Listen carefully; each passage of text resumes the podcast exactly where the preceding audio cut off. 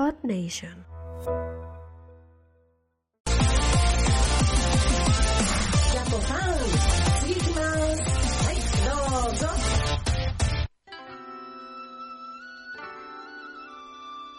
Bueno, vamos a entonces a seguir. Aquí ya lo tenemos eh, Jaume Struck de Proyecto Japan. Hola, Jaume. Muy buenas. Y otra vez. tenemos otro lado eh, Alfonso Martínez de Gaikan. Hola. Hola. Pues eh, vamos a empezar eh, a hablar de curiosidades. ¿Qué dice Jaume que mm, vas a hablar de Van Gogh y Japón? Efectivamente, Es seguro que os suena, ¿no? El artista conocido, Van Sí. Gogh. Pero Eso esto, sí. esto sí que es curioso, Van Gogh y Japón. ¿eh? Sí, me ha sorprendido mucho, ¿eh? Es curioso. No hagas spoiler. Acércate. Pues hoy no vengo a hablaros directamente de Japón, ¿no? Un poco indirectamente. Vamos a, vamos a hacer una pequeña clase de arte y de historia. Venga. Eh, vamos a hablar de arte, vamos a hablar de pintura y concretamente, como has dicho Eri, de Van Gogh. Y la verdad es que desde que estudié historia del arte, yo hace muchos años, ¿no? Eh, Van Gogh siempre me había llamado la atención y es uno de mis pintores favoritos, por, por su obra, su historia y demás. Pero, ¿y si os dijera que sin Japón, Van Gogh no hubiera sido el mismo? Pues coméntalo. Sí, sí. Vamos a desarrollar Me gustaría esto saberlo. Mm. Resulta que Van Gogh sentía mucha atracción por el arte japonés y a pesar de que nunca había viajado a este país, que tanto nos gusta ¿no? y nos apasiona, él tenía y sentía una profunda conexión con Japón, cosa que quedó reflejada en gran parte de su obra. Entonces la pregunta es, ¿cómo llegó Van Gogh a interesarse ¿no? por, Claro. por el arte Esa es la japonés? pregunta. Esa es la pregunta. Pues aquí viene un poquito la clase de historia. Pensad que estamos hablando del siglo XIX.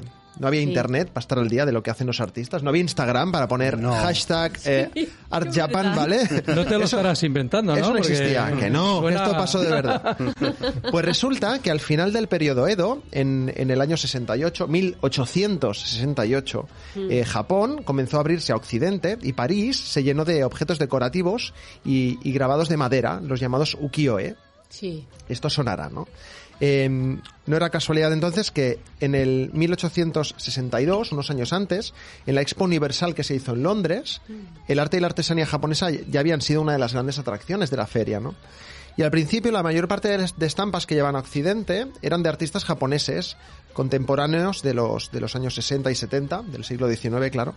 Y a partir de ahí, varios artistas franceses comenzaron a crear sus propios grabados al estilo japonés, eh, imitando el estilo, ¿no? Y estos artistas recibían la denominación de japonesque. Muy bien, ¿no? ¿vale? Japonesque.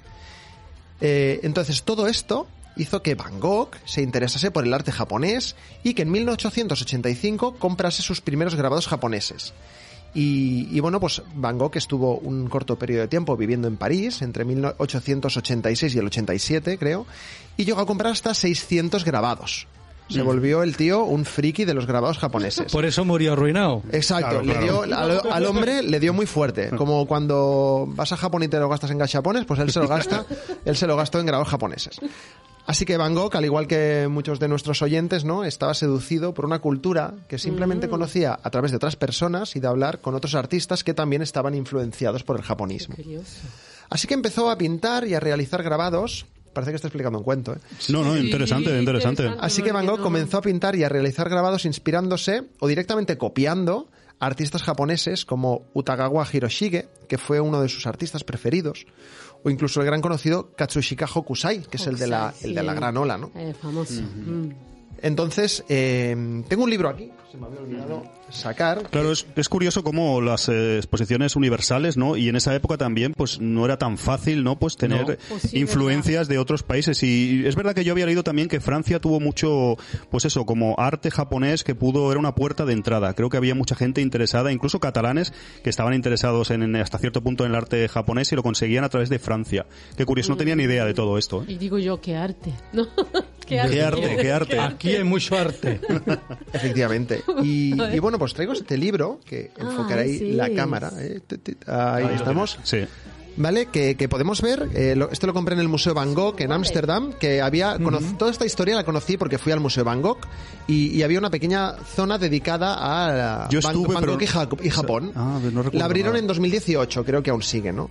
Entonces podemos ver cómo eh, este es el cuadro, sí, este es el cuadro original y este es el que pintó Van Gogh. O sea, en realidad Son es- iguales. son iguales. Con el estilo de, sí, de sí. Van Es una copia. Sí, sí, Sí. qué Entonces, curioso. Está todo, es como una guía de, de toda Pero esta en verdad eso no se puede hacer, ¿no? Es como copia. Bueno, digamos que en ese día, como los japoneses vendían sus En esa grabados, época no había. claro, Ah, en esa época no había copyright, Claro, no, es como ahora. Ah, Entonces vale, eh, estaba claro. permitido, ¿no? sí, Y- claro. y, y- y no era raro ver que otros artistas, Van Gogh y muchos más, copiasen porque Mm. compraban los grabados y lo adaptaban a su estilo, ¿no?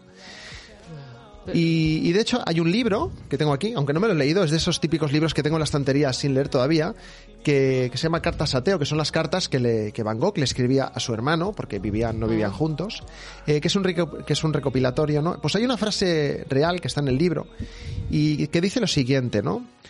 Dice, envidio a los japoneses, la extrema limpieza que tienen ellos en todas las cosas. Es algo que jamás aburre, ni parece nunca hecho a la ligera.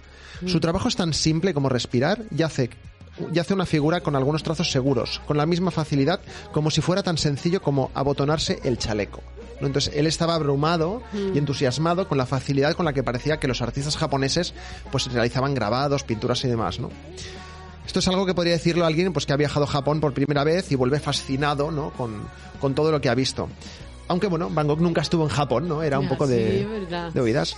No, no, Y- pero bien, pero lo pintó muy bien. el Interesante, ¿eh? sí, sí. Efectivamente. Y, y bueno, ya para ir acabando con esta historia, que, que te digo, Daniel, que es real, créetelo. Sí, sí, no, no, pero... Eh, no lo sabía y escribiendo un poquito el guion para este programa, ¿no? He descubierto que hace un, hace un año se, se hizo una película que se llama Van Gogh y Japón, ¿vale? Que te explican toda esta historia. Tenemos que verla, ¿eh? Y podéis verla o alquilarla en, en la web exhibitiononscreen.com, que es una web pues, que dedica Ah, a hacer bien. eh, este tipo de piezas audiovisuales de museos y artistas y tal. Muy bien. Así que nada, he resumido mucho lo que es la historia de Van Gogh y Japón, así que pa- para entender bien la pasión de este pintor por Japón, que no solo se limitaba al arte, ¿no? sino al estilo de vida, intentaba eh, copiarlo, pues os animo a ver esta película o, o también os animo a, a leer un blog que se llama que tienen un artículo bastante extenso donde te hablan de todo esto. ¿eh? Vais al blog y, y ponéis Gogh y Japón, porque si os tengo que decir aquí la dirección entera, lo acabamos ni Sí, no, mejor, mejor.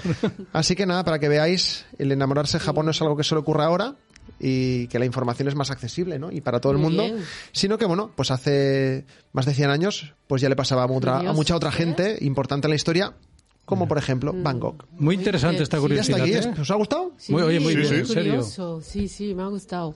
Pues nada. He aprendido algo más hoy, ¿ves? No lo sabía yo. Ya te dejaré la película, ya. Y el libro de Teo, que está muy También, bien. también. Venga, seguimos. Tara. Gracias.